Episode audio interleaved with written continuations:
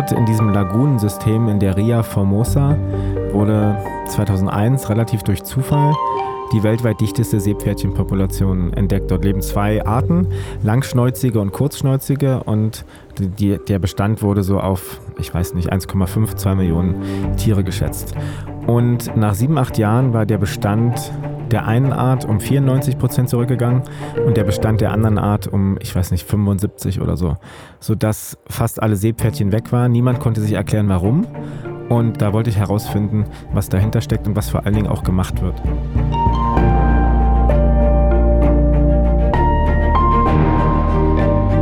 Helden der Meere. Der Blue Awareness Podcast mit Christian Weigand. Hallo und herzlich willkommen zu dieser Episode von Helden der Meere. Stell dir vor, du reist ans Meer. Das ist aber keine Urlaubsreise, sondern dein Job. Als Journalist oder Journalistin hast du es tatsächlich geschafft, dir einen Job zu suchen, mit dem du ans Meer reisen kannst, um dort Geschichten einzusammeln, ja, um sie selbst zu erleben und das in deiner Arbeitszeit. Und tatsächlich wird es immer aufregend am Meer. Denn natürlich geht es darum, ganz besondere Perspektiven zu zeigen oder Missstände aufzudecken oder eben über Sachen zu berichten, die ganz besonders eindrucksvoll sind. Und dein Presseausweis ist dabei eine Eintrittskarte in sonst häufig verschlossene Welten. Genau das ist der Job von Florian Sturm. Er ist freier Journalist und schreibt besonders gerne über die Meere. Er ist als begnadeter Freitaucher schon mit Mobularochen, mit Pottwalen, Delfinen und Haien getaucht und selbst absolut begeistert von den Meeren. Er hat als freier Journalist das große Glück, über die Themen schreiben zu können, die ihn selbst besonders interessieren. In dieser Folge wollen wir darüber sprechen, wie eine solche Recherche aussieht. Wie kommt er eigentlich auf seine Ideen? Und was musste er dann erleben, um darüber schreiben zu können? Oder reicht es vielleicht auch, einfach aus der Ferne ein, zwei Interviews zu führen? Hm.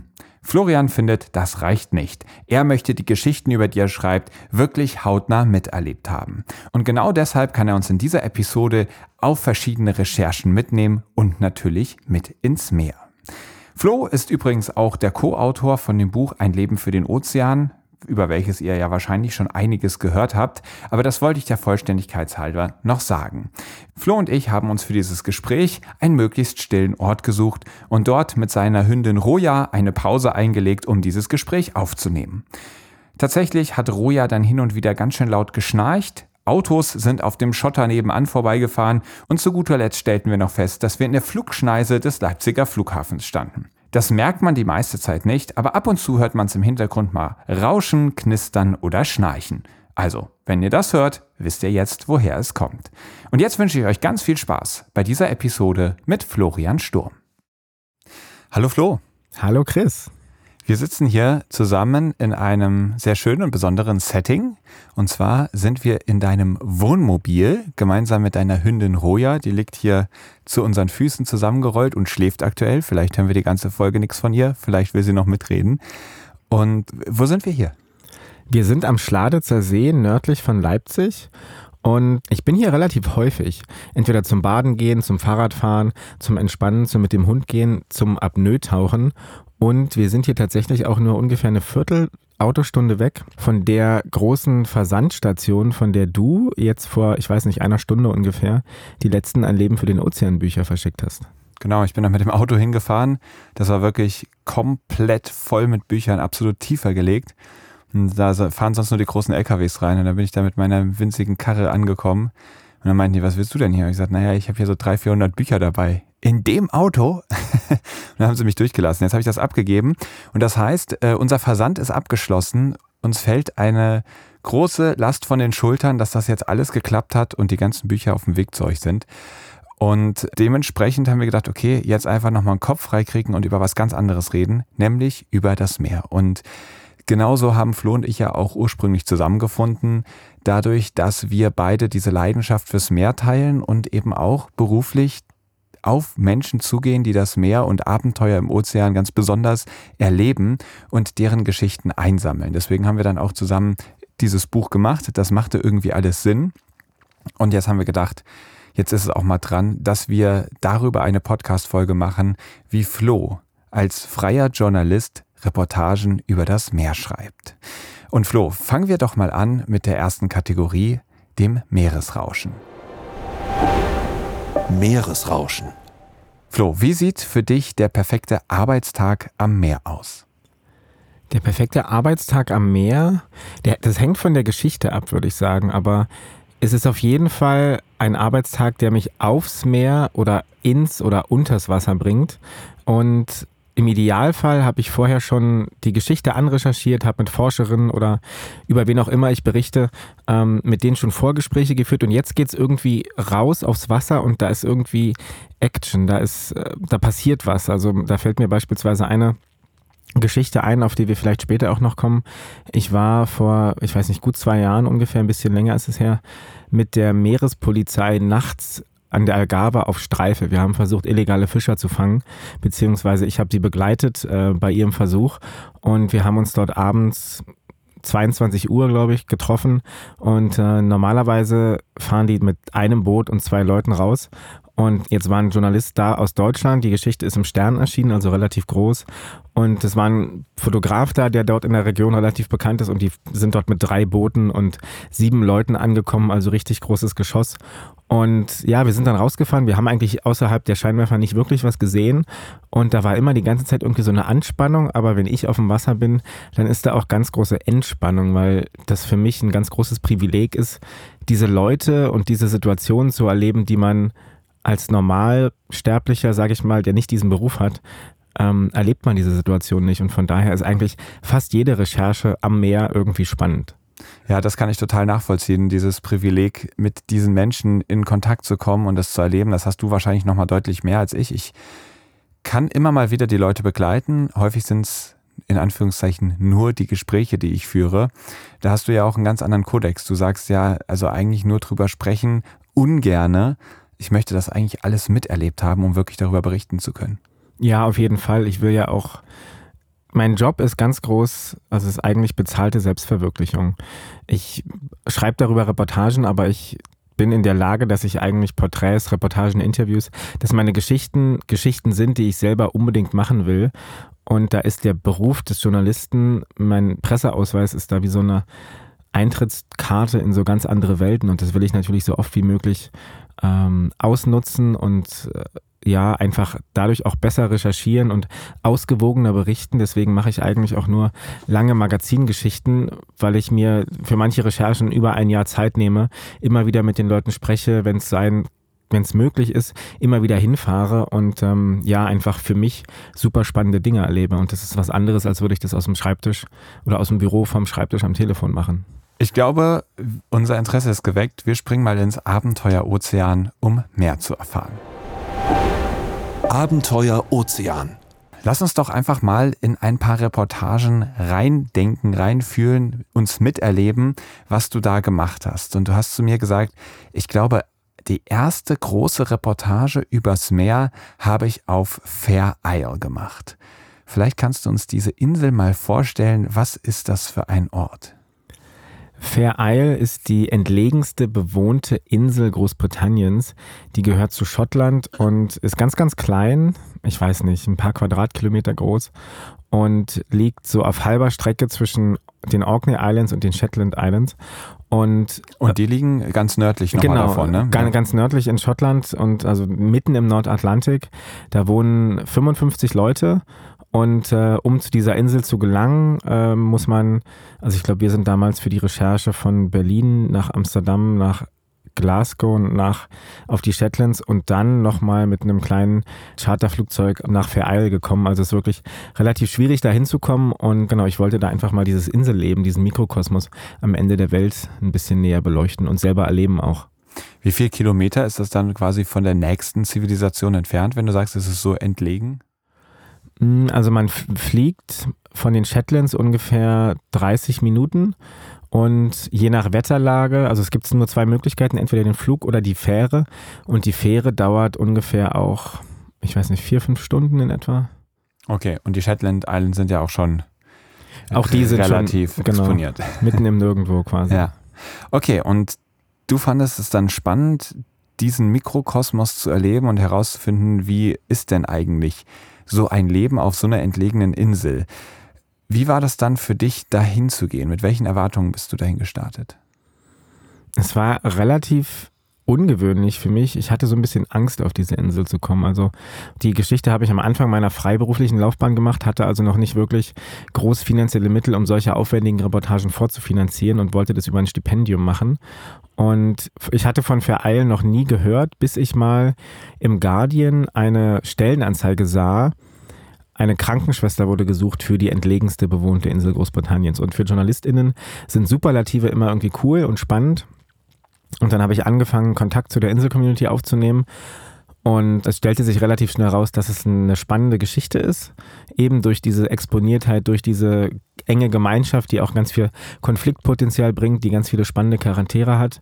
Und dann bin ich zu Redaktionen gegangen und hatte versucht, diese Insel oder diese Geschichte zu pitchen, zu vorzuschlagen, dass ich die mache. Das Interesse war groß, aber niemand wollte das bezahlen.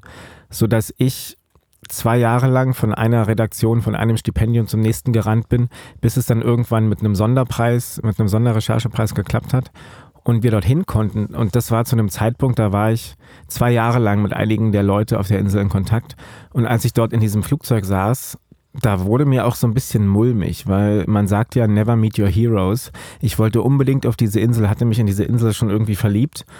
Und dann sah ich sie auf einmal aus dem Flugzeug, so relativ klein, und die, die Wolkendecke war, also sie hat am Anfang nicht wirklich viel Preis gegeben und dann ging, äh, ging das Flugzeug tiefer und dieser Flughafen, das ist eigentlich nur eine Schotterpiste mit so einem Weidezaun drumherum. Und dann stieg ich aus und habe gedacht, hm, okay, jetzt bin ich also da. Wie wird das jetzt hier? Ich hatte mir erhofft, dass es fantastisch wird, aber es kann ja auch sein, dass die Leute nicht mit mir sprechen wollen oder dass die Stimmung auf der, auf der Insel gerade nicht gut ist. Es hatte kurz vorher einen großen Brand gegeben, ähm, der die Insel sehr mitgenommen hat. Und deswegen, ähm, ja, ich hatte ein bisschen Angst, dahin zu kommen. Okay, und was für Charaktere sind das denn, die auf dich gewartet haben? Hm, ich hatte vor allem Kontakt zu dem Vogelobservatorium ähm, weil Vereil, dadurch, dass es so exponiert liegt, ähm, dort gibt es ganz viele Zugvögel, die dort landen mhm. und deswegen ist es eines der für Europa wichtigsten oder für Nordeuropa zumindest wichtigsten Vogelobservatorien. Und mit denen war ich in Kontakt, weil dort wollte ich eigentlich schlafen, aber das ist abgebrannt kurz, also drei Monate vorher, sodass von einem Tag auf den anderen von den wenigen Übernachtungsplätzen ohnehin schon, also die waren völlig, völlig weg. Niemand konnte da eigentlich mal schlafen. Wir mussten die Reise verschieben. Und ähm, ich war noch in Kontakt mit einer Designerin, mit, äh, die stellt Fair Isle Knitwear her, also so Strickpullover und Strickkleidung, äh, weil Fair Isle dort ist die Schafzucht, ich will nicht sagen relativ groß, aber die meisten Leute züchten dort Schafe auf dieser kleinen Insel. Und diese Wolle ist halt sehr, qualitativ sehr hochwertig, wird bis ins, glaube ich, Königshaus genutzt. Und es ist so ein bisschen so ein Markenimage. Und mit dieser Person war ich in Kontakt. Ich war mit ein paar Familien in Kontakt, weil auch diese Familienkonstellation dort sehr, sehr spannend ist. Es gibt eine Grundschule, da sind, glaube ich, vier Kinder drauf. Und nach der vierten Klasse muss sich die Familie entscheiden, schicken wir unser Kind aufs, auf die weiterführende Schule aufs Festland und sehen es nur alle drei Wochen oder verlassen wir als Familie die Insel. Genau, da war ich mit einigen in Kontakt. Ich war mit einigen, äh, mit dem ältesten, Inselältesten, den habe ich getroffen, der dort schon seit 60 Jahren lebt äh, und jetzt, ich glaube, Mitte der, also ich weiß nicht, ob er noch lebt, aber damals war er Ende 80. Äh, ein ganz fantastischer äh, Mann mit ganz vielen spannenden Geschichten auch. Und wie wurdest du dann empfangen? War deine Sorge berechtigt oder war es so wundervoll, wie du es dir erhofft hast? Mm, es war gemischt. Und zwar die Leute, mit denen ich vorher in Kontakt war, die wussten ja auch, dass ich komme. Und da war der Empfang eigentlich relativ herzlich. Ich habe auch am zweiten Tag gleich äh, viele Kontakte knüpfen können. Die Fotografin, die dabei war, Shumara Bender und ich, wir haben versucht, uns sofort zu integrieren, beim, bei der Heuernte zu helfen. Wir sind zum Dartabend gegangen. Wir ähm, haben versucht, mit den, mit den Fischern zu sprechen. Es gab aber auch Leute, die sehr, sehr skeptisch waren, weil obwohl man in Deutschland von Vereil noch nichts gehört hat, diese Insel im englischsprachigen Medienraum ist die relativ bekannt, eben weil sie so außergewöhnlich ist. Also dort waren Fernsehcrews von, äh, von Großbritannien bis nach Australien und Japan. Und die Leute waren so ein bisschen medienmüde, weil es ganz häufig so war, dass die JournalistInnen ganz, ganz kurz da gewesen sind mit einem vorgefertigten Bild, wie diese, dieses Leben dort auszusehen hat.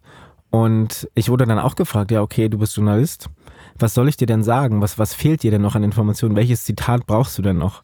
Weil eben ganz häufig die Erfahrung gewesen ist, dass die Journalistinnen, die dort hingekommen sind, nicht für eine offene Reportage, für, für eine offene Berichterstattung hingekommen sind, sondern mit Lücken in dem Bild, das sie sich vorher gemacht hatten. Und da hat so ein bisschen Arbeit gebraucht und Zeit gebraucht. Wir waren insgesamt elf Tage dort, um den Leuten klarzumachen, dass ich nicht weiß, was meine Geschichte ist und dass sie mir das erzählen wollen, äh, sollen, was sie dort erleben, wie ihr Leben dort einfach ist. Wie schaffst du es dann, eine solche Geschichte äh, zu erleben und die Leute für dich zu erobern, dass sie dich mitnehmen, dass sie sich die Mühe machen, dir nicht nur ein Zitat zu geben, sondern dir einen wirklichen Einblick zu gewähren? Es braucht ganz viel Zeit und ganz viel Zuhören. Und auch bei den ersten Begegnungen nicht das Diktiergerät rausholen oder den, den Notizblock und den, den Stift rausholen, sondern einfach mit den Leuten ne, ins Gespräch kommen, ganz viel von sich selber erzählen, wenn sie es denn hören wollen und eben immer wieder deutlich machen, dass ich nicht weiß, was meine Geschichte sein wird. Ich wusste, bis ich wieder zurückgeflogen bin nach elf Tagen, ich wusste noch nicht, was meine Geschichte war. Ich hatte einfach nur Material gesammelt, ich hatte zugehört und diese Offenheit immer wieder zu betonen und immer wieder anzusprechen, ähm, das hat, glaube ich, am meisten geholfen. Was ich in diesem Mikrokosmos sehr, sehr spannend finde, ist, das klingt ja nach so einer Aussteigerinsel so ein bisschen. Also irgendwie, man ist so weit weg von der ganzen Zivilisation, von irgendeinem Rummel, von Medien und allem Möglichen, sondern da kann man ja wirklich hin und hat seine Ruhe. Und das ist natürlich so ein bisschen romantisches Bild, aber vor allem auch von Leuten, die ja aussteigen wollen, die keinen Bock auf Gesellschaft haben. Und gleichzeitig kann ich mir vorstellen, dass gerade auf so einer kleinen Insel Gesellschaft ja einen ganz besonders großen Stellenwert hat. Ist Vereil ein Ort lauter Eigenbrötler oder ist es eigentlich eine eingeschworene Gemeinschaft?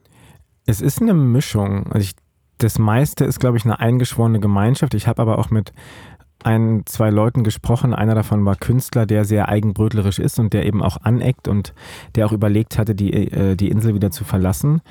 Grundsätzlich, die Leute kommen dorthin weil sie das Leben auf dem Festland quasi satt haben, weil sie mal was ausprobieren wollen. Du kannst aber, du kannst vor dem Festland weglaufen, du kannst aber nicht vor deinen eigenen Gedanken weglaufen, weil die Leute, die dorthin kommen, die haben auch irgendwie so ein bisschen Baggage, die haben, die bringen Probleme, Gedanken, Konflikte mit und die kommen natürlich mit auf die Insel. Und ähm, hast du dafür Beispiele? Ähm, da sind die Leute nicht so offen gewesen tatsächlich. Ja, okay. Ähm, Du hast, wenn du auf diese Insel kommst, so ein, zwei Jahre Welpenschutz, würde ich sagen. Ne? Da ist die Community sehr, sehr hilfsbereit. Dir wird geholfen, ne, dich einzufinden. Dir wird geholfen, ähm, dieses Leben zu organisieren, weil dort haben auch alle Leute irgendwie drei, vier Jobs, um diese Insel am Laufen zu halten. Also die eine Person, mit der ich sprach, die hat im Shop beziehungsweise in der Post gearbeitet, die war nebenbei Lehrerin und hat sich in der Freiwilligen Feuerwehr engagiert und nebenbei also die meisten sind auch self-sustaining Farmers, also die haben dann auch noch ihr Gemüsebeet hinten dran, was irgendwie gemanagt werden will. Und da wird dir ein, zwei Jahre lang sehr, sehr gut geholfen und dann bist du aber relativ stark auf dich allein gestellt. Und dann ist es auch schwierig, gerade für jüngere Leute, diesen, also dieses System, diese Gesellschaft, die ist ja komplett, die ist so klein, dass jede Nische besetzt ist. Und da find mal als Neuankömmling wenn, wenn du dann quasi auf dich alleine gestellt bist, da find mal deinen Platz, den musst du dir erkämpfen. Du musst Bestehendes in Frage stellen und das führt natürlich automatisch zu Konflikten und diese Konflikte, die bleiben auf dieser Insel. Also du siehst die Leute fast jeden Tag. Du kannst nicht wirklich weg, du musst mit denen irgendwie klarkommen. Auch gerade ist es ist auch ein Generationenproblem. Ich habe mit zwei Pärchen gesprochen. Äh, ich glaube, die waren damals so Anfang 20 und die hatten sich bewusst entschlossen, die Mieten sind da relativ gering. Die hatten sich bewusst entschlossen, dort zu leben, weil das ist auch eine, eine sehr, sehr schwierige Entscheidung. Da gibt es kein Kino, da gibt es kein Restaurant, da gibt es kein, kein Shoppingzentrum. Und auch sie haben gesagt, sie hatten es sehr, sehr schwer, da irgendwie Stimmrecht zu bekommen, sich Gehör zu verschaffen und waren dann auch viel erstmal unter sich. Und ich glaube, erst nach und nach wird es für sie möglich sein, so bestimmte Sachen zu verändern und sich auch stärker einzubringen. Du hast vorhin schon angesprochen, dass es im englischsprachigen Raum auch relativ bekannt ist. Ist das denn ein Ort, um den sich dann so ein Sehnsuchtsort für manche, wo ganz, ganz viele hinwollen? Oder ist es ein Ort, der Stück für Stück ausstirbt?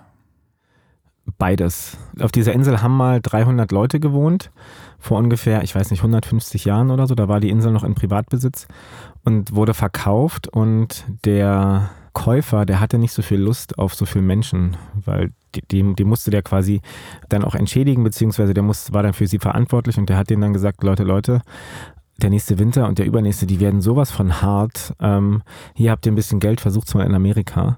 Sodass dann ganz, ganz viele Leute die Insel verlassen haben und jetzt kämpft die Insel wirklich ums Überleben.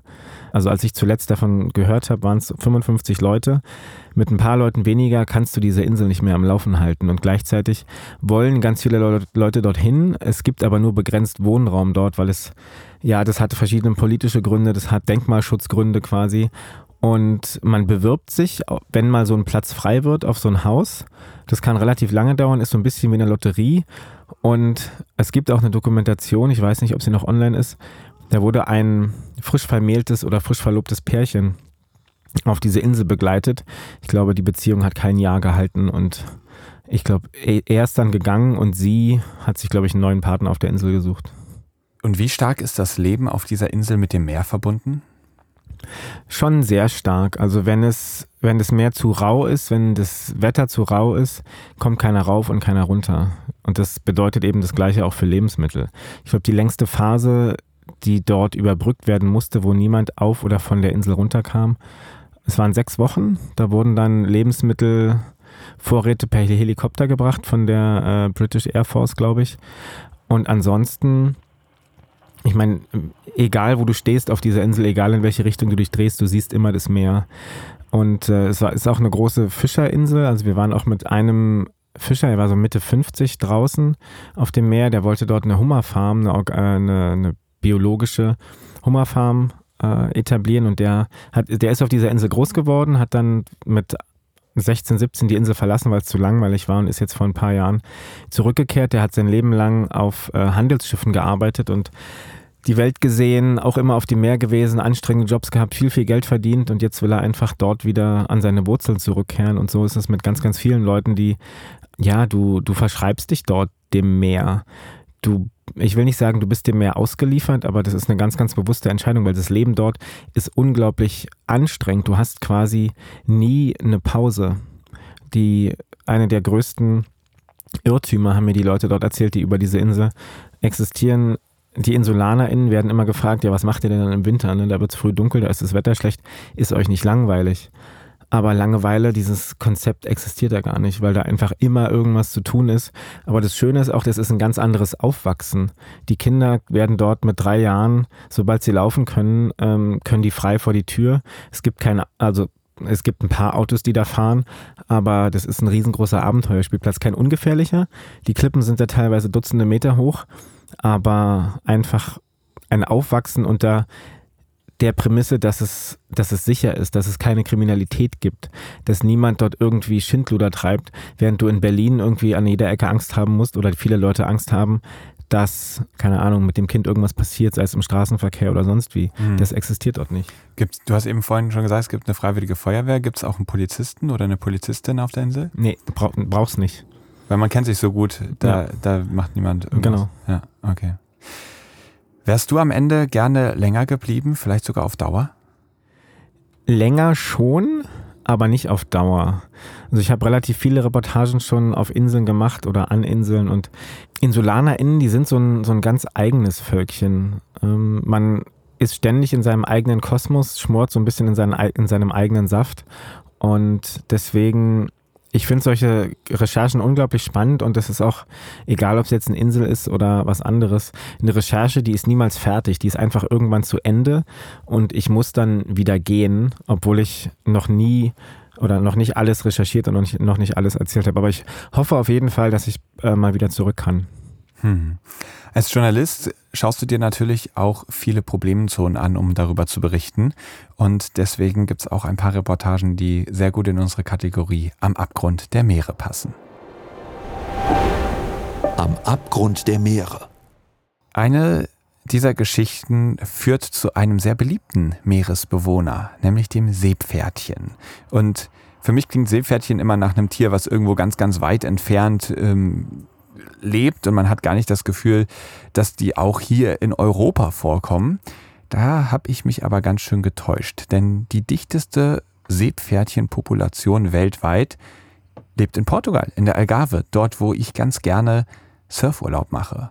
Und du bist hingefahren, um die Seepferdchen zu beobachten. Erzähl mal von ihnen. Also ich glaube, man muss sagen, sie lebte, weil das ist nämlich der Grund, warum ich dorthin gefahren bin. Die ist massiv vom, vom Aussterben bedroht. Und zwar, wer Portugal so ein bisschen kennt und die Algarve so ein bisschen kennt, der wird auch Faro kennen, äh, die größte Stadt dort unten. Und dort in diesem Lagunensystem in der Ria Formosa äh, wurde 2001 relativ durch Zufall die weltweit dichteste Seepferdchenpopulation entdeckt. Dort leben zwei Arten, langschnäuzige und kurzschnäuzige und die, der Bestand wurde so auf, ich weiß nicht, 1,5, 2 Millionen Tiere geschätzt von, von einer kanadischen Forscherin. Und dann sieben, acht Jahre später wurde die gleiche Schätzung, also zählen kann man die ja nicht, die leben ja quasi in Seegrashabitaten und dort werden bestimmte Flächen ausgezählt und dann wird geschätzt, ähm, wie viel es dort gibt. Und nach sieben, acht Jahren war der Bestand der einen Art um 94 Prozent zurückgegangen und der Bestand der anderen Art um, ich weiß nicht, 75 oder so. Sodass fast alle Seepferdchen weg waren. Niemand konnte sich erklären, warum. Und ich bin eben runtergefahren und habe versucht herauszufinden, was der Grund ist, was die Forscher tun, was die Politik tut, was die Gemeinschaft, die Polizei tut, um diesen, diesen krassen und massiven Biodiversitätsverlust, der nicht nur für die Seepferdchen schlimm ist, sondern für dieses gesamte Ökosystem. Da wollte ich herausfinden, was dahinter steckt und was vor allen Dingen auch gemacht wird. Und woran lag es? Weiß man das mittlerweile? Mm, es gibt verschiedene Gründe. Also einmal ist es der Klimawandel, der das Wasser einfach erwärmen lässt und es dort schwieriger macht für die, für die Seepferdchen. Ein ganz, ganz großer Grund und, ist. Und das muss man ja sagen, innerhalb von fünf, sechs Jahren oder was hast du gesagt, sechs, sieben Jahre, die zwischen diesen beiden Erhebungen lag, hat der Klimawandel das Meer ja nicht um zwei, drei Grad erwärmen können, sondern ja eher nur um Nuancen, oder? Ja, auf jeden Fall. Deswegen ist es ein Grund von vielen und auch nicht der Hauptgrund aber zeigt einmal mehr, und darauf wollte ich jetzt gerade nochmal diesen Gedanken hinaus, dass man ja ganz oft darüber spricht, so, ja, das 1,5 Grad Ziel haben wir jetzt ja eh gerissen und dann manchmal so ein kleiner Klimafatalismus entsteht, dass man sagt, ja gut, wenn wir es jetzt nicht schaffen, was sollen wir uns dann jetzt anstrengen? Es zeigt ganz genau, dass wirklich auch jedes Zehntel Grad einen riesengroßen Unterschied macht das äh, haut mich jetzt gerade um, dass innerhalb von so wenigen Jahren dann tatsächlich auch die Temperatur in den Meeren für so einen Verlust sorgen kann. Aber du sagst gerade, es gibt auch noch weitere Gründe. Genau, die Hauptgründe sind eigentlich die illegale Fischerei beziehungsweise die, die Grundschleppnetzfischerei, die die Seegrashabitate zerstört und dort eben ja das Überleben der Tiere unmöglich macht und es die Tiere eben auch tötet. Äh, der Tourismus ist ein großes Problem, weil dort Noise Pollution, also Lärmverschmutzung findet statt. Durch zum Beispiel Motoren. Genau, durch, äh, durch Motorboote. Und äh, früher war es auch so, dass die Fischer, wenn die Seepferdchen in den, Net in den Netzen hatten, dann haben sie die wieder äh, zurückgelegt, zurückgesetzt. Seepferdchen, die schwimmen ja nicht, ne? die sind ja im Grunde mehr oder weniger an einem Ort. Die haben einen sehr, sehr geringen Bewegungsradius. Und das haben dann auch irgendwann äh, chinesische Wildtierhändler herausgefunden, weil dort auf dem chinesischen Markt sind getrocknete Seepferdchen ein Aphrodisiakum und die haben dann davon mitbekommen, dass es dort diese große Population gibt und haben den Fischern, die dort finanziell ums Überleben kämpfen, ich meine, Portugal ist ein relativ armes Land, die Leute versuchen irgendwie ihre Familien über die Runden zu bringen und wenn dann jemand kommt und sagt, hier, wir bieten euch mehrere hundert oder tausend Euro pro Kilogramm Seepferdchen, dann wurden eben die Seepferdchen, die früher zurückgesetzt wurden, die kamen dann eben in eine Plastiktüte, wurden getrocknet und dann irgendwo abseits des, der Gesellschaft, abseits des Blicks der Polizei nach China verkauft. Okay, und wie läuft dann so eine Reportage ab? Wie kannst du ein solches Problem dann erleben? Angefangen hat es damit, dass ich mit Forschern gesprochen habe, dort unten äh, an der Algarve, die ein Zuchtprogramm ans Leben gerufen haben, um einerseits mehr über die Tiere zu erfahren, um mehr um die, über die Lebensumstände, aber auch versuchen, die Tiere zu brüten bzw. zu züchten eher, um die Population zu erhöhen. Und darüber entstanden dann wieder Kontakte zu Fischern. Also ich war auf einer Insel, die der Küste vorgelagert ist, wo seit 200, 300, 400 Jahren nur gefischt wird. Und dort ähm, habe ich mit den Fischern gesprochen, einerseits um über, über ihre Arbeit zu erfahren, andererseits um darüber zu erfahren, dort wurden aufgrund dieser Forscher, dieser Fischer, der Polizei, der Naturschutzbehörden, gab es dort in Portugal dann die ersten Meeresschutzgebiete, die ersten MPAs. In ganz Portugal wurden dort errichtet, um eben dort den Fischfang zu verbieten und den Seepferdchen so eine Art Rückzugsort zu, äh, zu gewährleisten. Und ein großer Aspekt sind dann auch noch die, äh, ist die Polizei, die dann rausfährt und patrouilliert und versucht, die Leute zu erwischen, die eben noch entweder illegal fischen oder in Orten fischen, an denen sie nicht fischen dürfen, oder eben sogar Seepferdchen sammeln und die, sie dann verkaufen. Und da war ich zum Beispiel nachts mit der Meerespolizei auf Streife. Und habt ihr jemanden aufgreifen können? Ah, wir haben so ein paar Leute getroffen. Aber mir ist dann auch klar geworden, also die haben immer irgendwelche Ausreden parat gehabt. Der Motor sei kaputt oder hier, man fische ja nur ähm, nach anderen Tierarten oder man hat jetzt kein Signallicht an, weil man keine anderen Fischer auf sich ziehen will, dass sie dort diesen besonderen Spot, an dem man fischt, dass man den nicht verrät. Die Polizei ist, ist machtlos. Ähm. Also wieso? Man kann ja sagen, ja gut, das ist eine schöne Ausrede, ist mir aber egal du darfst hier nicht sein. Und dann gibt es eine Strafe. Ja, aber also in den Meeresschutzgebieten selber war tatsächlich niemand. Aber wenn jemand ohne Signallampe fischt, äh, nachts, was nicht erlaubt ist, ja, dann gibt es eine Ermahnung und dann macht er sein Licht an und die Polizei muss weiterfahren. Dieses Gebiet ist halt auch riesig und mhm. sehr verwinkelt und verwoben. Und wenn dann die Polizei auch auf ein dubioses Schiff fährt, ich glaube, wir haben, oder die Polizei hat zwei Strafen verhängt, einmal für illegales Schleppen und einmal für eine andere Sache, die ich nicht mehr weiß. Aber nehmen wir mal an, du bist jetzt ein Fischer und wenn die Polizei ihr Bürogebäude verlässt, um ins Auto zu steigen, um zum Boot zu fahren, um auf die Lagune rauszufahren, da wissen längst alle Fischer Bescheid. Also da gibt's Informanten, die sich ums Polizeirevier drumherum aufhalten, die dann sofort die Fischer informieren, dass die Polizei ausrückt. Die Polizei versucht dem zu entgehen, indem sie in ziviler Kleidung mit zivilen Fahrzeugen, mit zivilen Booten unterwegs ist. Aber das ist ein Katz-und-Maus-Spiel, was die Polizei nie gewinnen kann. Und was bedeutet das jetzt für die Seepferdchen? Was ist so deine Projektion? Wie wird es da weitergehen? Es hat sich schon ein bisschen was getan, eben durch diese Meeresschutzgebiete. Es waren auch Fischer an der Errichtung dieser Meeresschutzgebiete beteiligt. Also das, es gibt ganz viele Zahnräder, die dort ineinander greifen. Einmal diese politische Ebene, die Strafen wurden erhöht. Ähm, es gibt diese Gebiete, die Fischer werden sensibilisiert. Es gibt Awareness-Kampagnen an Schulen, sodass Kinder zu Hause bei ihren Eltern sagen, hier, ne, wenn wir, also wir müssen dieses Meeressystem, wir müssen die Tiere schützen. Und die Population, die ist relativ stabil.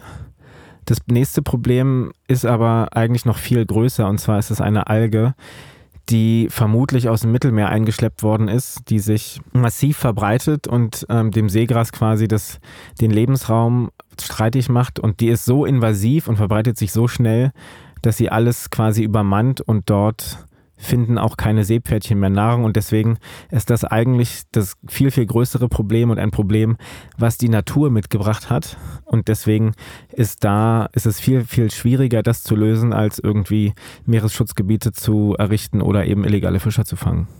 Und wenn du sagst, die Natur hat es mitgebracht, ist es äh, tatsächlich so, dass das auf natürlichem Wege da eingeschleppt wurde, weil eingeschleppt klingt jetzt ja erstmal nach irgendwie dem äh, fragt, wie nennt man das, dem, dem, Ballastwasser äh, von irgendwelchen Tankern oder ähnlichem? Ach, ja, es, also es wird vermutet, dass es mit einem einer ja, Yacht aus dem Mittelmeer, dass diese Art irgendwie kam und sich dann eben invasiv verbreitet, was ich meinte mit, es ist ein natürliches Problem.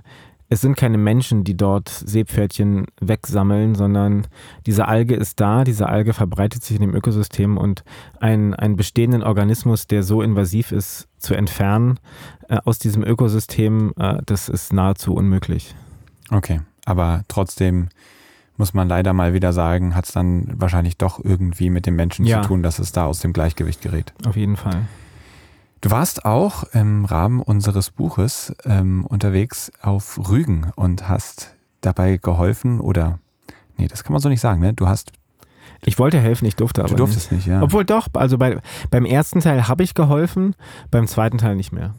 Und wobei eigentlich, das ist jetzt die große Frage, klär uns mal auf. Ich war äh, auf Geisterjagd vor Rügen und zwar gibt es, also das, der Begriff Geisternetze wird den meisten HörerInnen wahrscheinlich ein Begriff sein. Es sind alte Netze oder Netzteile, die im Meer rumliegen und entweder äh, noch aktiv weiterfischen oder dort einfach nur verrotten und zu Meeresplastik werden. Und äh, das ist ein massives Problem weltweit und auch in der Ostsee. Und ich war mit dem WWF auf der Ostsee zweimal, um bei der Bergung dieser Geisternetze dabei zu sein. Und du hast gesagt, beim ersten Mal konntest du ein bisschen helfen, beim zweiten Mal nicht. Ähm, das heißt, du hast zwei Termine dort gehabt. Du bist mehr, mehrfach hingereist, um das Ganze zu begleiten. Wie konntest du beim ersten Termin helfen? Durftest du mit ins Wasser und äh, Netze rausziehen?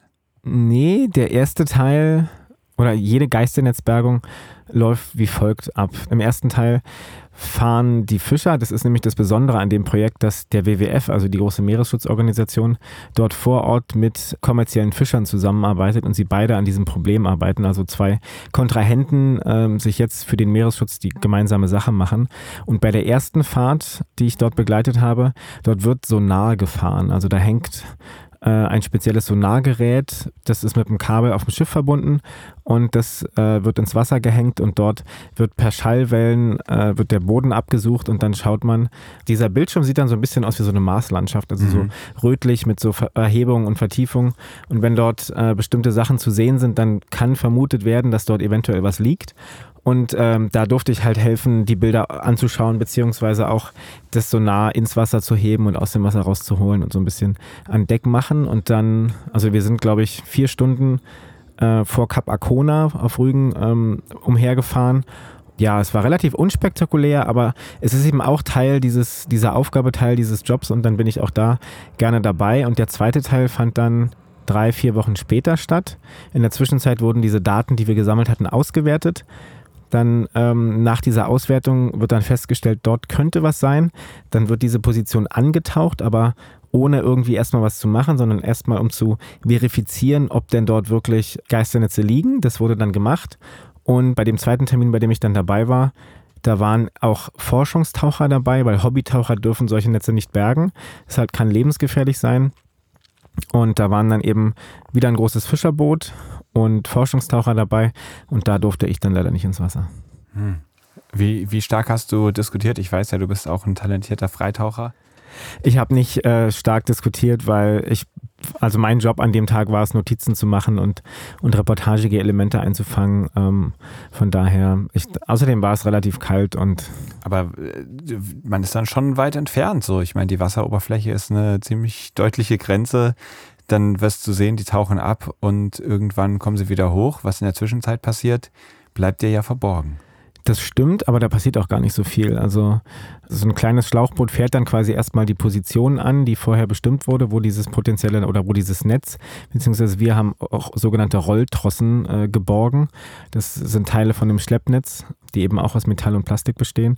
Da taucht ein Taucher runter, macht dort ein Seil fest und äh, setzt da eine Boje dran und dann kommt dieser große Fischkutter und hakt diese Boje ein und zieht es mit seiner Winde nach oben. Mehr passiert da gar nicht. Bei großen, langen Netzen, Stellnetzen vor allen Dingen, da ist es ein bisschen aufwendiger. Klar wäre es cool gewesen, bei dem Antauchen dabei zu sein, aber wie gesagt, das müssen professionelle Taucher machen und das bin ich eben nicht. Und so solche Elemente, die ich nicht selber erleben kann, die lasse ich mir dann eben von verschiedenen Personen mehrfach äh, erzählen. Und dann gibt es ja auch in den Redaktionen sogenanntes Fact-Checking, wo ich nochmal alle meine Informationen belegen muss. Wo habe ich die her? Wie valide sind die? Äh, sodass eben auch solche, ich sag mal, Erlebnislücken äh, qualitativ hochwertig dann geschlossen werden können. Okay. Wie grausam hast du dann diese frisch geborgenen Geisternetze empfunden? Also man sieht ja immer wieder Bilder, dass die wirklich dann einfach nach wie vor so viele Tiere einfangen, die da drin verenden. Ähm, ich stelle mir das schon auch ganz schön schlimm vor, da dabei zu sein, wenn dann so ein riesiges Netz rausgezogen wird und man wirklich sieht, was da drin alles einfach sinnlos gestorben ist. Wie ging dir das dabei? Hm, aus zwei Gründen gar nicht so schlimm, weil erstens, wie gesagt, wir haben an diesem Tag keine Netze geborgen. Äh, ich dachte, ihr hattet da ähm, was hochgeholt. Ja, wir hatten was hochgeholt, aber das waren diese Rolltrossen. Also das sieht aus wie so ein langer schwarzer Gummischlauch. Ah, okay, ähm, das ist quasi die Verbindung vom Netz zu Schiff. Nee, das ist das bei so einem Schleppnetz, die sind ja unten beschwert, äh, dass sie eben über den Boden rollen und dort gibt es, um diese, um die bodenlebenden Tiere aufzuscheuchen, gibt es nochmal so ein vorgeschaltetes Ding, die, die Rolltrosse, die dann eben äh, Vibrationen und, und Geräusche aussendet, um die Tiere aufzuscheuchen und das haben wir hochgeholt. Ah, okay, verstehe. Also das heißt, da waren dann gar nicht, also das war nichts, wo sich ein Tier so richtig drin verfangen kann. Nee, genau, da haben sich dann, also da haben ein paar Muscheln dran gelebt und ähm, so richtig was verfangen konnte sich da nicht. Da ging es eher um den, um den Plastikanteil da drin. Mhm.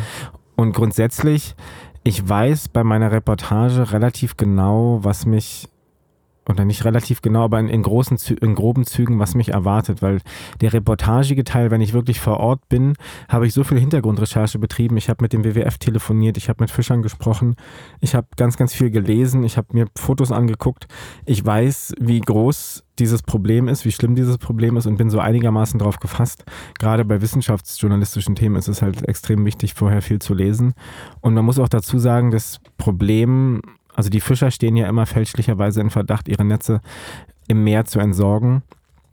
Aber das war halt früher vielleicht mal so. Heutzutage, die Fischer kämpfen auch ums Überleben und so ein Netz kann mal schnell 20.000, 30.000 Euro kosten. Sowas entsorgt niemand mehr mutwillig und deswegen werden im Grunde eigentlich nur noch Altlasten rausgeholt. Hm. Okay. Ja, wir merken schon, es gibt viele spannende Reportagen, die du geschrieben hast. Du hast ähm, zum Beispiel auch über die Helgoland-Rede gesprochen. Wir hatten darüber schon eine Podcast-Folge mit Karen Wiltshire. Du hattest mir da auch den Kontakt hergestellt. Du hast über portugiesische Wasserhunde gesch geschrieben und so weiter und so fort. Kannst du mir die Links zu den Artikeln schicken, damit man vielleicht die eine oder andere Story, die wir jetzt gehört haben, auch mal nachlesen kann? Ja, klar. Also zu einigen Geschichten, die sind online, andere Geschichten, die sind halt nur in Printmagazinen erschienen, da gibt es das nicht. Aber das, was ich habe, schicke ich auf jeden Fall, sodass die Hörerinnen das dann nachlesen können. Sehr schön. Also schaut mal in den Show Notes, wenn ihr da mal was lesen wollt. Da könnt ihr das tun. Und du hast eben erzählt, dass du dann viel geflogen bist, um nach Fair Isle zu kommen und dass du viel unterwegs bist, auch manchmal mehrfach anreisen musst. Das ist natürlich auch etwas, ein solcher Journalismus, der mit einem ziemlich großen Fußabdruck verbunden ist. Wie stehst du dazu? Ich versuche den so gering wie möglich zu halten. Ne, zum Beispiel, wenn ich nach Stralsund fahre, beziehungsweise an die Ostsee fahre, dann fahre ich jetzt nicht mit dem Auto oder mit dem Wohnmobil, sondern dann setze ich mich in den Zug und habe bei einer der Protagonistinnen übernachtet und sie hat mich in ihrem Elektroauto mitgenommen. Also ich versuche es schon so nachhaltig wie möglich zu machen und was, was sich nicht vermeiden lässt an, an Treibhausgasemissionen, das, dafür übernehme ich dann auch Klimaverantwortung und spende beispielsweise für Klimaschutzfonds. Ansonsten versuche ich es auch immer mit lokalen FotografInnen äh, zu arbeiten, beispielsweise auch bei der Seegras-Geschichte oder bei der ähm, Geisternetz-Geschichte, da kamen die Fotografen bei der Geisternetzgeschichte aus Greifswald, beziehungsweise es war Archivmaterial bei der, ich habe über Seegras in der Kieler Förde berichtet, da kamen die Fotografen aus Hamburg, also das gibt ja diesen sogenannten Begriff des Parachute Journalism, wo dann Journalisten mal schnell aus Amerika nach Afrika fliegen, um dort zu berichten und eben diese diese lokale Perspektive nicht einzunehmen. Und für mich ist der, die Zusammenarbeit mit, mit lokalen KollegInnen halt sehr, sehr wichtig. Einerseits aus einem ökologischen Grund, andererseits sind sie viel besser vernetzt als jemand, der dort mal schnell für drei Tage anreist. Hm. Und ich spiele das Thema auch an, weil ich ja genau weiß, dass du da tatsächlich auch einer der Vordenker bist und gerade dabei bist, einen Verein für klimaneutralen Journalismus zu gründen. Was ist klimaneutraler Journalismus? Wie kann das funktionieren? Mm, also ich glaube, klimaneutral ist da nicht der richtige Begriff. Also wir, unser Verein heißt Committed Media, Journalismus mit Klimaverantwortung. Und da ist es eben da, es geht darum, ein Klimabewusstsein in der, in der Medienproduktion nach vorne zu bringen und zu etablieren, weil fast jedes Medium schreibt irgendwie über Klimalösungen und Klimaverantwortung, aber die wenigsten übernehmen tatsächlich selber Verantwortung. Und wir entwickeln gerade äh, eine Webseite, auf der man die Emissionen seiner eigenen Recherchen quantifizieren kann und dann in einen Klimaschutzfonds spenden kann, über den dann Klimaschutzmaßnahmen gefördert werden, finanziert werden und da wird es auch noch langfristig Workshops geben und ähm, Briefings für Redaktionen und, und freie Journalistinnen und, und Redakteure, wie man klimaarm arbeiten kann. Und eine der großen Sachen ist auch momentan, es gibt ja schon so Kompensationsanbieter, Atmosphäre und äh, äh, MyClimate und so. Und dort, der Knackpunkt ist da der Preis pro Tonne CO2. Es wird jetzt ein bisschen technisch, deswegen fasse ich es kurz. Dort wird eine Tonne CO2 mit äh, 25 bis 27 Euro quantifiziert. Und das Umweltbundesamt sagt aber, der reale Preis auch mit den Schadensfolgekosten liegt ungefähr zehnmal höher. Und deswegen werden wir bei, äh, bei Committed Media eben auch diesen zehnfach höheren Preis ansetzen, um auch in der Branche so ein bisschen Zeichen zu setzen, dass man äh, mit diesem geringen Betrag eigentlich völlig an der Realität vorbei finanziert. Hm, sehr schön, verstehe. Cool, dass du da so engagiert bist und auch versuchst, äh, deine Branche irgendwie besser und ökologischer zu machen. Und wir kommen jetzt mal in den Logbucheintrag, wo ich auch etwas mehr über dich und deine Arbeit erfahren möchte. Logbucheintrag. Wie bist du denn eigentlich auf das Thema Meer gekommen? Ist, war das ein reiner Zufall oder warst du schon immer so ein Meeresliebhaber? Hm, wir haben früher häufig Urlaub am Meer gemacht, entweder an der Ostsee in Deutschland oder in Polen oder auch äh, in Kroatien an der Adria.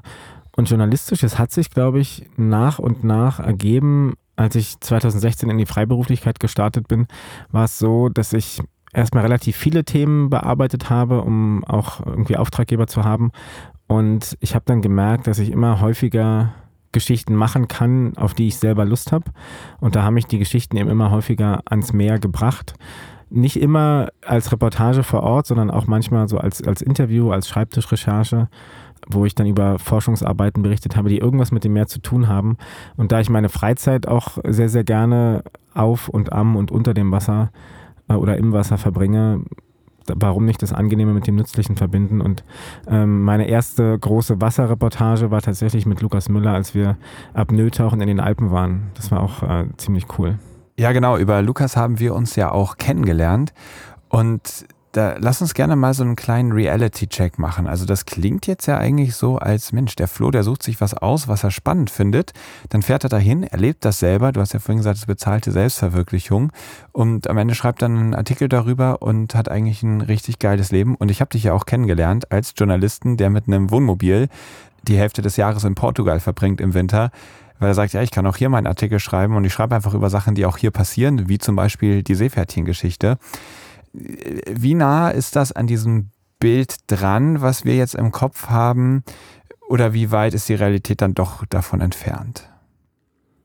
Ich glaube, es kommt darauf an, in welcher Phase meines Lebens man mich erwischt. Also ich hatte tatsächlich anderthalb Jahre im Wohnmobil gelebt als reisender Reporter, auch mit dem Hund, den man jetzt hier vielleicht schnarchen hört.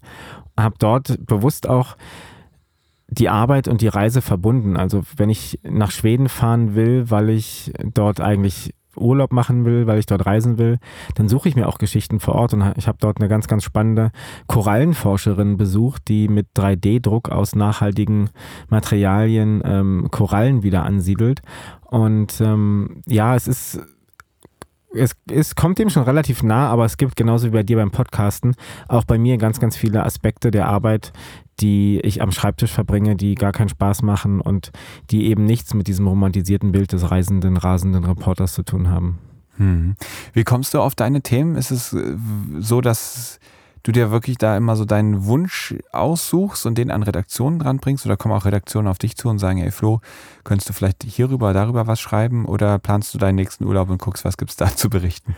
Es ist eine Mischung aus allem. Der größte Teil ist, dass ich selber auf ein Thema aufmerksam werde und drüber stolper. Es können äh, ein Halbsatz in einem Radiobeitrag sein, ich bin mit manchen Forschern schon so gut vernetzt, dass sie mich auf äh, Themen aufmerksam machen, an denen sie gerade forschen. Oder wie gesagt, manchmal recherchiere ich auch gezielt nach Themen in den Regionen, in die ich fahre. Dass Redaktionen auf mich zukommen, ist relativ selten, was klar, es wäre manchmal bequemer und ich müsste nicht überall Klinken putzen gehen, aber so kann ich eben mit der, mit den Themen, die ich selber machen will, meinen Lebensunterhalt bestreiten und dadurch, dass ich manche Geschichten auch mehrfach verkaufen kann, ähm, kann ich davon auch ganz gut leben, obwohl ich nicht so super viele Geschichten im Jahr mache. Wie viele sind das im Jahr etwa? Es ist, kann ich schwer beziffern. Also ich mache ja hin und wieder auch kleinere Sachen oder ich moderiere ja auch einen Podcast oder gebe Workshops an Journalistenschulen und schreibe mal ein kürzeres Interview. Also ich schätze mal so, in der Hochphase waren es vielleicht 40, 45. Wow. Aber, aber also nicht alles Meeresgeschichten, sondern auch mal kleinere Interviews, von denen ich weiß, dass sie schnell gemacht sind und eben auch gut Geld bringen ähm, oder weniger gut Geld bringen. Aber dass sie eben, also nicht jede Recherche von mir dauert jetzt neun Monate. Ja, verstehe. Und du hast gerade Podcast angesprochen, den du auch moderierst. Das ist der Karl-Podcast. Schreibt man mit C oder mit K? Mit K. K, mit K. Genau, ist ein Fahrrad-Podcast benannt nach Karl Dreis, dem Erfinder des Fahrrads. Okay, perfekt. Also, falls ihr noch mehr von Flo hören möchtet, könnt ihr da auf jeden Fall mal reinschauen. Was ich ganz spannend finde, du hast gesagt, never meet your heroes als einen Gedanken, den du hattest. Und das habe ich schon öfters von dir gehört. Und dein Job beinhaltet es ja nun aber mal, dass du ganz viel dich mit Leuten triffst, die, die du spannend findest und die du vielleicht auch toll findest, in die du was reinprojizierst. Und als Reporter trifft man sie dann eben auch. Bist du da schon sehr oft enttäuscht worden? Tatsächlich nur zweimal bei einem, also es waren keine Meeresgeschichten, bei einem der weltberühmtesten Fotografen.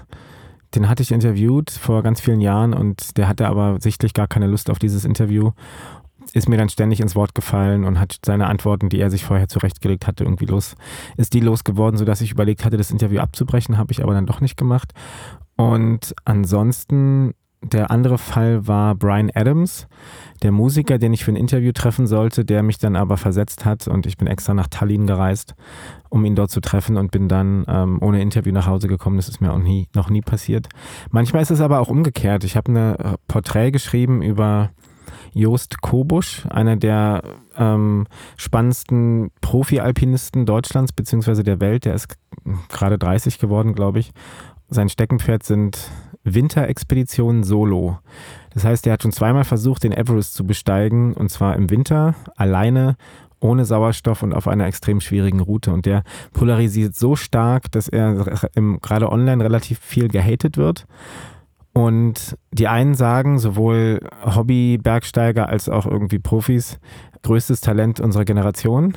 Auch Kollegen sagen das und andere Kollegen und andere Internetleute sagen, Selbstdarsteller und Hochstapler. Und ich wollte halt wissen, wer dieser Typ ist und habe ihn in Chamonix am Mont Blanc getroffen zum Skifahren. Und während der Vorbereitung ist mir dieser Typ so unsympathisch geworden, weil er so in den Videos und Interviews so arrogant und selbstgefällig rüberkam. Und als ich dort mit ihm unterwegs war zum Skitouren, als er mich zu sich nach Hause zum Abendessen eingeladen hat. Wir sind noch immer in Kontakt. Ähm, ein super sympathischer, reflektierter Mensch und hätte ich den nicht getroffen, dann hätte ich auch nur das Bild gehabt, was in den Medien über ihn verbreitet wurde bislang. Sehr schön. Wie groß ist der Impact, den deine Reportagen erzielen können? Kannst du das abschätzen? Also ich kenne das ja selber, dass man viel produziert und veröffentlicht und man sieht dann, ich zumindest kann das sehen, wie viele Leute haben sich die Folge dann eigentlich jetzt downgeloadet zu wissen, wie es denen gefallen hat, was das bei denen verändert, ist dann nochmal schwieriger.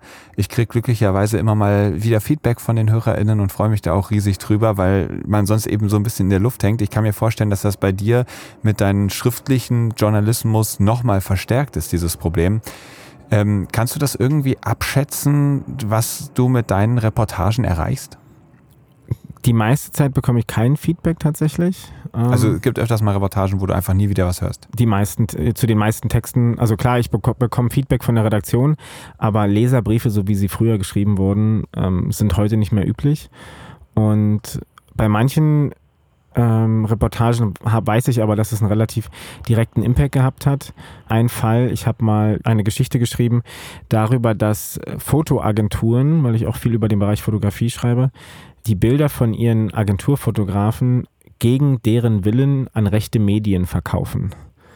Und wenn du dir jetzt vorstellst, du wärst Fotograf und gehst seit drei, vier Jahren, hast dich in die linke Szene oder in die Protestantenszene eingearbeitet, hast dort Vertrauen, kommst an Leute, an Positionen, an Stellen ran, an denen du sonst normalerweise nicht wärst.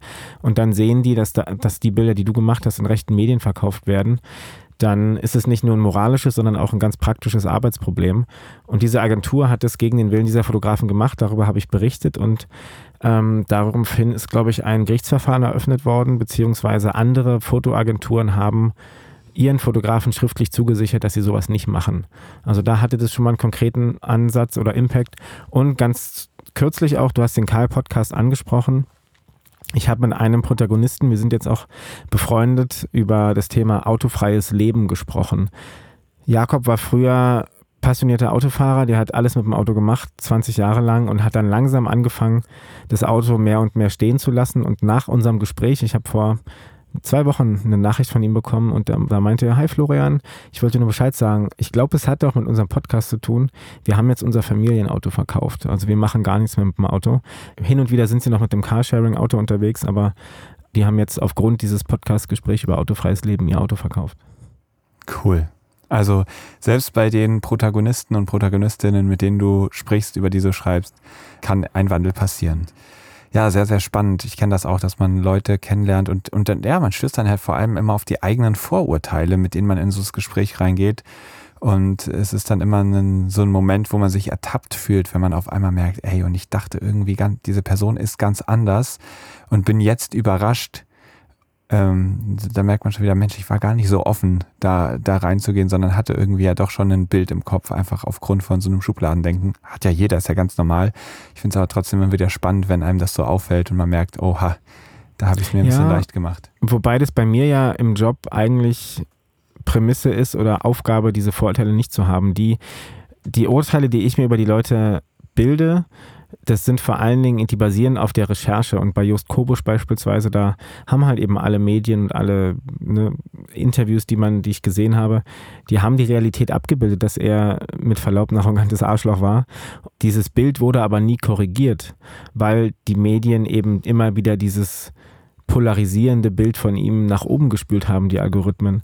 Und er dann auch irgendwann müde war mit dem Versuch, das zu korrigieren. Und ähm, ich glaube, es, ist, es gab oder hätte auch nicht viele Journalisten gegeben, die ich bin damals aus Frankreich angereist, weil ich eben auf dem Rückweg aus Portugal war. Du hattest diesen Klimafußabdruck abgesprochen, äh, angesprochen. Ich versuche auch meine Recherchen immer so zu legen, dass ich keine großen Umwege fahren muss. Und beispielsweise, wenn ich aus Portugal zurückreise, dann komme ich sowieso über Frankreich und bin, bin dort vorbeigefahren. Und ich glaube, nicht viele Journalisten hätten den Weg auf sich genommen, um da wirklich sich oder die Zeit zu investieren, um, um sich mit ihm zu treffen und zu schauen, wer er wirklich ist. Also du meinst, er war schon ein arrogantes Arschloch, aber er ist nicht nur ein arrogantes Arschloch und hat sich vielleicht im Laufe der Zeit auch noch verändert. Und es bedarf es dann wirklich, sich darauf einzulassen und herauszufinden, wer ist er denn jetzt und wer ist er wirklich. Genau, er hat sich relativ viel verändert. Der ist 2015 über, quasi über Nacht berühmt geworden. Er war am Basecamp von Mount Everest und hat dort äh, die tödlichste Lawine, die bislang dort verzeichnet wurde, nicht nur erlebt, sondern reflexartig auch auf dem Handy aufgezeichnet. Und dieses kann man, glaube ich, immer noch bei YouTube anschauen. Das Video ja. hat, glaube ich, ich weiß nicht, 25 Millionen Klicks oder so. Und der ist dann von einer Talkshow durch die andere gereicht worden und der Adrenalin und Tod und Gefahr und Überleben waren so, so die, die Schlagthemen, die Hauptthemen. Und er selber war damals noch in der Position, dass er er hat versucht, Rekorde zu brechen, aber nicht für sich, sondern für die Anerkennung von außen. Und das hat sich jetzt inzwischen massiv gewandelt und ähm, das kriegen aber ganz, ganz wenige Leute nur mit. Und das Spannende war auch, dass ich äh, diese Recherche, ich habe sie ursprünglich für den Playboy gemacht, weil man nicht weiß, dass der Playboy auch gute Reportagen macht tatsächlich.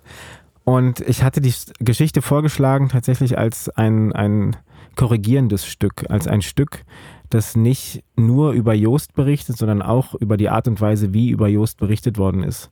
Und dass ich vor allen Dingen andere Leute, Weggefährten sprechen lassen wollte, um diesen, diese einordnende Komponente, die ich bin kein Profi-Bergsteiger, ich weiß nicht, ob der gut ist oder nicht, aber ich habe mit ganz, ganz, ganz vielen Leuten gesprochen, die das einordnen können und hatte der Redaktion das auch so gesagt und dann habe ich den Text abgeschickt und irgendwann kam dann Feedback von der Redaktion und die meinten, Florian, so wie dein Text geschrieben ist, der ist ja irgendwie gar nicht spannend und gar nicht adrenalinbehaftet. Also entweder wir schreiben den massiv um oder aber er wird nicht gedruckt. Und dann war es eben so, dass am Ende des Textes kritisiere ich auch die Medien, dass sie eben nur dieses Adrenalin-Geschwängerte haben wollen, dieses Testosteron-Geschwängerte. Und die Redaktion hat den Text so geändert, dass genau das passiert, was ich dort kritisiere. Also sie haben aus seinem Buch, glaube ich, eine Szene nacherzählt, wo er am Everest hängt und in einen Schneesturm gerät und fast in den Tod stürzt. Klar, das ist Teil seines Jobs, aber Joost geht ein kalkuliertes Risiko ein und dass dieser Text, in dem ich korrigieren wollte, von der Redaktion wieder so geändert worden ist, dass genau das passiert, was dazu geführt hat, dass er so polarisiert. Das, also da musste ich schon sehr, sehr lange drauf rumbeißen und da mit mir ins, ins Gericht gehen, ob ich das machen will oder nicht. Also du hättest dann nur noch die Wahl gehabt, okay, alle Arbeit war umsonst, es genau. wird gar nicht erst gedruckt, du genau. bleibst auf den Kosten hängen und genau. Ähm, okay. Und da war meine Idee eben, das hat so viel Zeit gekostet, auch ihn und Geld und dann äh, lebe ich jetzt damit. Ich weiß, dass ich für den Playboy nicht mehr schreiben werde und ich versuche halt den Text nochmal woanders anzubieten und der ist dann im Stern nochmal gelaufen kurz darauf.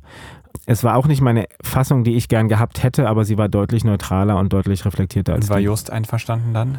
Ja, schon. Also er ist auch relativ medienerfahren und ich schicke meine Texte auch vorher nicht raus. Er wusste nicht, also er weiß nur, was er gesagt hat, dass das autorisiert worden ist, aber ähm, Also du holst dir niemals das Einverständnis der Leute über den Text, sondern machst das nur mit dir aus. Sie haben sich einverstanden erklärt, mit dir zu reden. Was sie gesagt haben, kannst du belegen und daraus machst du deinen Text. Und wenn die Person im Nachhinein sagt, oh, ich, kann, können wir es vielleicht doch lieber absagen, ähm, dann ist es zu spät. Nee, es ist so eine Mischung. Also ich schicke eigentlich nie komplette Texte raus, sondern wenn wir jetzt ein Interview führen oder ich ein Porträt über dich als Podcaster schreibe und wir ein Interview führen, ich zeichne alles auf, dass ich im Zweifel eben belegen kann, dass du das gesagt hast, was du gesagt hast, aber ich verdichte natürlich auch und muss so ein bisschen Storytelling betreiben und wenn ich dort Zitate von dir nutze und die minimal umändere, dann schicke ich dir die auch. Und äh, wenn natürlich bleibe ich so nah wie möglich an dem, was du gesagt hast. Und wenn du mir jetzt was komplett Gegenteiliges da reinschreiben willst, dann sage ich, sorry, ist nicht. Äh, oder eben auch ganz, ganz wichtig im Wissenschaftsjournalismus, wenn ich mehrere Paper zusammenfasse oder stundenlange Monologe von Wissenschaftlern, äh, wenn ich das zusammenfasse, das kann ich so nicht. Da geht es eben auch ganz klassisch ums Fact-Checking, dass sie bestimmte informative Passagen, die schicke ich denen zu. Okay. Genau, ist für mich einfach ein Qualitätsmerkmal. Sehr schön. Wir kommen jetzt mal zur letzten Kategorie und zwar Ebbe oder Flut. Ebbe oder Flut? Sturm oder Flaute? Sturm. Passt ja auch. Florian Ich wollte Sturm. gerade sagen. Ja. Da, keine zwei Meinungen. Tropen oder Arktis? Ich war noch nicht in der Arktis und würde da gerne hin, auf jeden Fall. Hai oder Delfin? Ich bin mit beiden schon apnoe getaucht und fand die Delfine irgendwie besser. Podcast oder Buch? Buch. Mein größter Erfolg ist, Dass ich vom Journalismus leben kann und mir einen Lebensstil erlauben kann, äh, meine Leidenschaft auszuleben und davon gut auch äh, leben und überleben kann. Du hast vorhin gesagt, du äh, wirst selten irgendwie übermannt von Situationen, weil du ja so gut vorbereitet bist, so viel recherchiert hast. Wann bist du mal so richtig überrascht worden, wo du so gedacht hast, boah, also ich habe es mir so anders vorgestellt? Mm. Anders vorgestellt vielleicht nicht, aber ich habe vor zwei, drei Jahren meine erste große Sternrecherche.